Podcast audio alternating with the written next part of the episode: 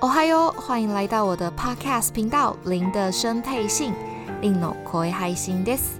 你将可以从这个 Podcast 频道中更深入了解你所不知道的日本琐事，经由事件部接收到时事、素人专访的放送，来了解日本甘苦谈。最后还有杂谈，来帮你带入满满的日本生活既视感。让我们一起学习，一起认真的生活。さあ、始めましょう。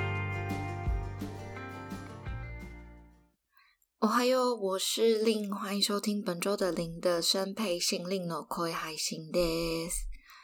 老实说，我最近生活算是蛮平淡的吧，所以想说就又来冷饭热炒一下，来聊聊我这十几年的早餐吧。 因为我当初刚来日本的时候，一开始住的是寮嘛，之前有提过，就是所谓的宿舍哦。宿舍通常供应两餐，早餐跟晚餐。晚餐基本上大家都一视同仁，大家是一样的哦。只有早餐的时候会分和式或者是洋和食或者是洋食。在每个月的月底会公布就是下个月的菜单，并且你需要就是填写你早上想要吃什么样子的类型，就是你要填和或者是洋这样子哦。我一直以为就是洋食跟和食的菜单会差蛮多，但实际上真的没有差，它只差在主食，就是你是要吃吐司呢，还是米饭？你是米饭的话就是和食，你是吐司就是洋食哦。那其他的配餐是一样的，比如说就是一颗荷包蛋加火腿两片跟一坨沙拉小的这样子，可能会呃有牛奶啊、果汁，然后味噌汤这样子。对，那如果是味增汤的话，就是只能吃米饭的人去喝等等之类的一些规定哦。其实变化真的不太大。那虽然说我在台湾的时候偶尔会吃饭团哦，早餐啦，但是其实每天吃白饭，我觉得我没有办法。毕竟一早起来，感觉就要把自己塞得很满，然后很干的那种感觉哦。但是我发现我住在寮的那段期间，早餐只要是吃米饭。那一天我上课上到一半，我觉得肚子超饿，然后叫得很大声，有一点尴尬，不知道为什么。通常应该不是应该吃面包会饿比较快吗？嗯，不太清楚哦。那之后我就搬离了宿舍，所以我的早餐其实因为没有人帮我准备了嘛，我早餐就变成诶便利商店饭团、便利商店面包，或者是前一天面包店买的面包，是不是也是有点波，对不对？有点无聊。那时间再往后移的话，就是出门上班啦，或者是要巡点的时候，就会去吃所谓的日式早餐哦。一汁三菜，这边的汁指的是汤，就是味噌汤啊之类的。没错，就是大家都知道的 Yayoi Ken、吉野家、SKI 啊、松屋门哦。虽然他们卖的东西，其实说真的都是大同小异，就是定时为主嘛，鸡蛋拌饭啊。味噌汤啊，烤鱼、纳豆、海苔、腌制的这种小菜，但是其实蛮好吃的，而且出餐的速度其实也是都蛮快的，非常的方便哦。如果你很腻的话，那就只能以麦当劳为主吧。说真的，麦当劳的早餐真的拯救我蛮多的，因为速度很快，加上便宜，然后也吃得饱。那当然，摩斯其实也蛮好吃的，只是摩斯有一个缺点，就是它真的要等很久，所以基本上我会先打电话去订，再过去拿。那价格当然也没有麦当劳这么实惠，而且东西其实很烫，因为你知道摩斯是现做的，所以东西就是拿到手的时候就很烫，没有办法很快的立刻把它吃掉。这个是可能是它唯一太过于优点，然后变成了 缺点吧。好。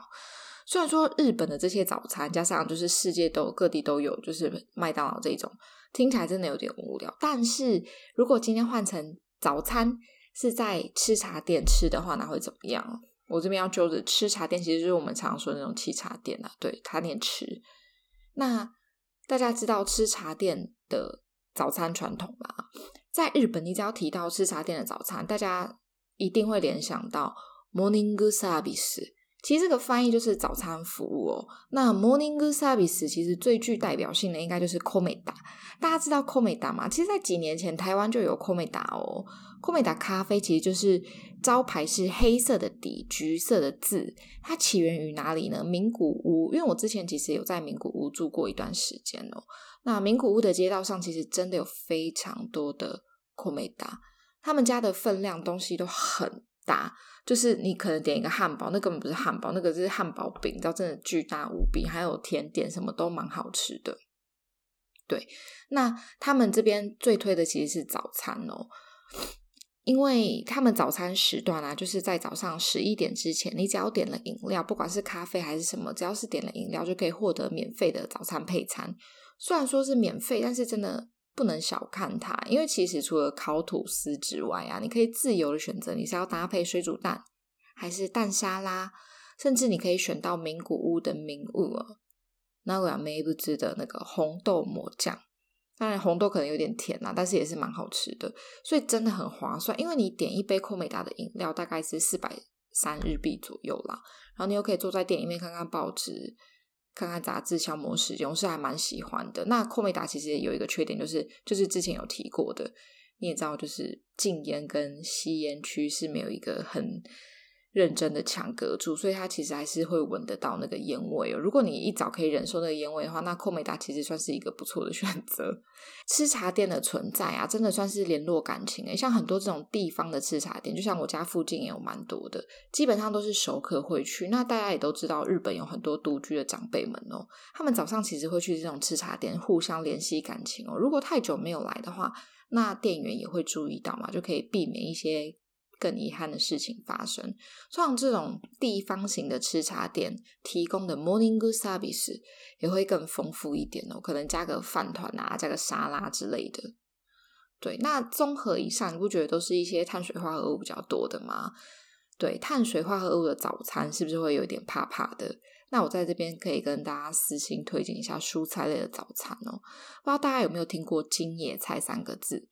其实京野菜就是在京都府内生产的野菜，都可以称作称作为京野菜。当然，因为我有在关西圈住过嘛，所以我有时候会跟朋友去吃早餐，吃京野菜放题哦。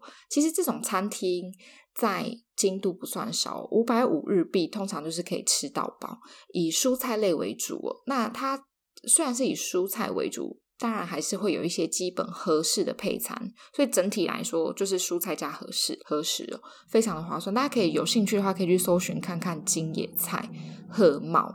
那唯一的缺点就是可能要早一点去，因为它其实八点开门，但是因为人气实在是太旺，所以需要提早去拿整理券哦，大概七点多就拿吧。对，它七点开始发这样，所以说。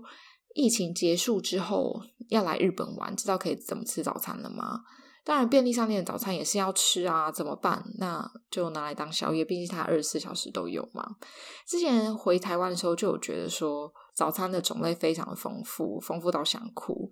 主要是密度很高，真的非常的方便哦。像我在我家附近就有大概有六间早餐店吧，真的很近诶，真的，一百公尺以内，就是中式、西式、台式，通通都有。每天早上起来都会被问说要吃什么，真的是一个很幸福的烦恼。那我回归到日本独居生活，又开始吃一些隔夜燕麦粥啊、苹果的时候，会刚开始觉得还觉得不习惯呢。那各位早餐都吃些什么啊？可以跟我分享一下，因为早餐慌其实真的会心很不安哦。好啦，以上就是本周的内容。如果你有想听的主题，或者是有任何的问题，都可以 Instagram 私讯我哦。我们下周见，また来周。